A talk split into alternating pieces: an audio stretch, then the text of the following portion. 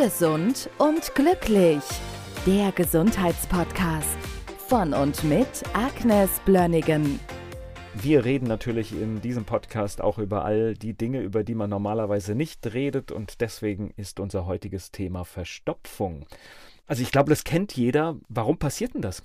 Also, ich möchte jetzt gerne mal etwas da reinbringen, was vielen nicht so wirklich bewusst ist. Zum Beispiel Verstopfung mit B1-Mangel, was das zu bedeuten hat. Also ein bisschen Grundlagen zu legen, wollte ich noch erwähnen, dass ein gesunder Mensch hat normalerweise einen Stuhlgang einmal am Tag ohne großen Klopapierverbrauch und ist eine große Erleichterung. Es gibt aber viele, die tatsächlich nur einmal in der Woche auf die Toilette gehen oder sogar alle 14 Tage. Das ist nicht witzig. Der Darm versucht durch den Stuhl etwas auszuscheiden, was nicht mehr in den Körper hineingehört. Wenn das zurückgehalten wird, gibt es auch eine Rückresorption, also möglicherweise eine Rückvergiftung.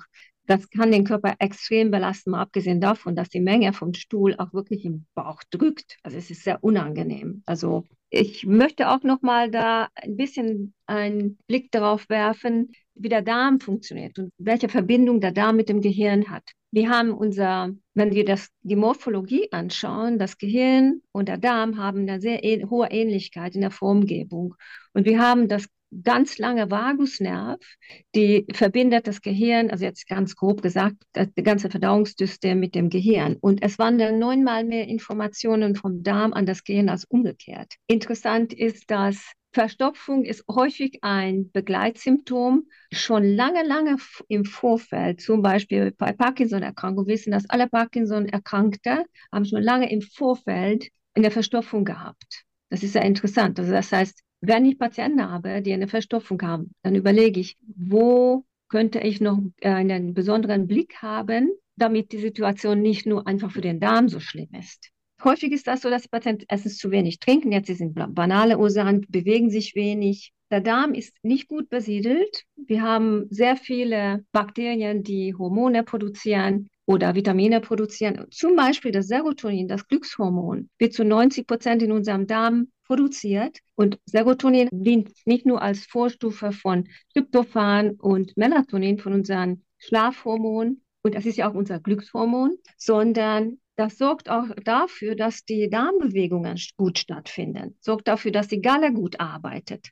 Und jetzt komme ich wieder zum Gehirn. Im Hirnstamm entsteht durch kohlenhydrathaltige Ernährung einen Vitamin B1-Mangel. Und B1 ist wiederum ein zweiter Faktor, damit der Darm sich gut bewegen kann, also die Motilität entsteht.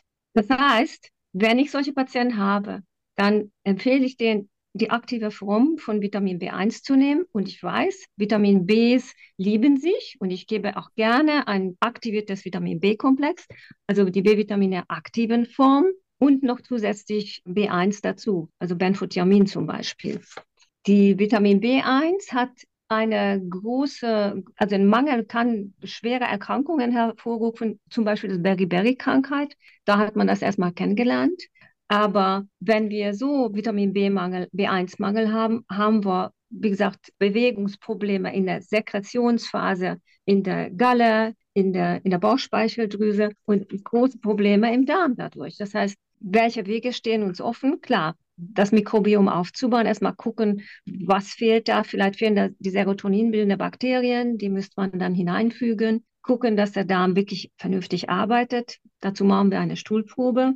Ganz einfache Möglichkeit ist, Magnesiumcitrat zu geben.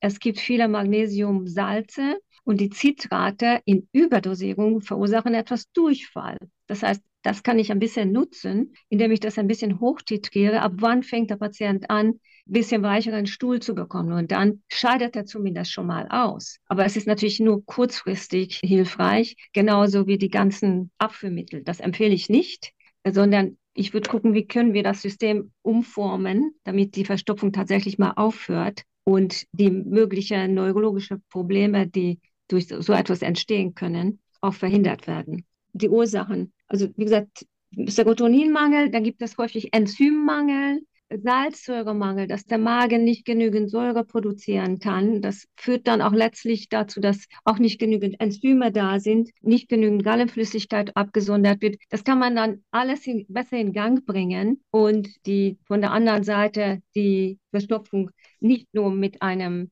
Abführmittel, sondern eine Umstellung zu beheben. B1 kriegen wir ja auch, glaube ich, gar nicht mehr so rein. Ne? Das müssen wir eigentlich auch supplementieren, oder? Ja, das stimmt. Also B-Vitaminmangel ist eine, ein großes Thema. Also wenn wir im Labor messen, ganz viele Menschen haben B12-Mangel, B6-Mangel, B1-Mangel und man verbraucht auch sehr viel Mehl. Also gar zum Beispiel B1 wird extrem stark verbraucht durch, durch verdammt viele Kohlenhydrate. Also man weiß auch, dass zum Beispiel Zuckerkranke immer einen B1-Mangel haben. Die kriegen von mir immer B1, also Benfotiamin und Alpha-Liponsäure. Und das schützt auch die Nerven. Also viele entwickeln Neuropathien und wir behandeln diese Neuropathien mit Alpha-Liponsäure und, und Benfotiamin als Kofaktor.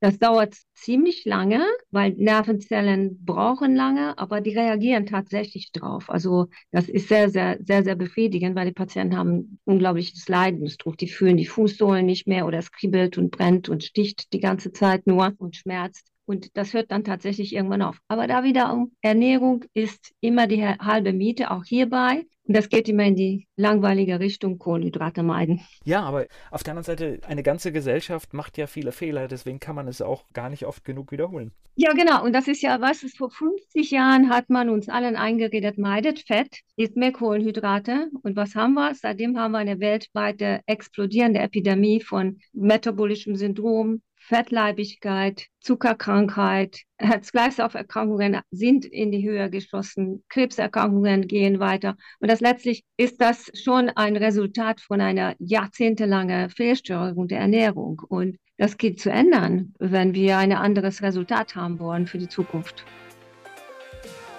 Gesund und glücklich.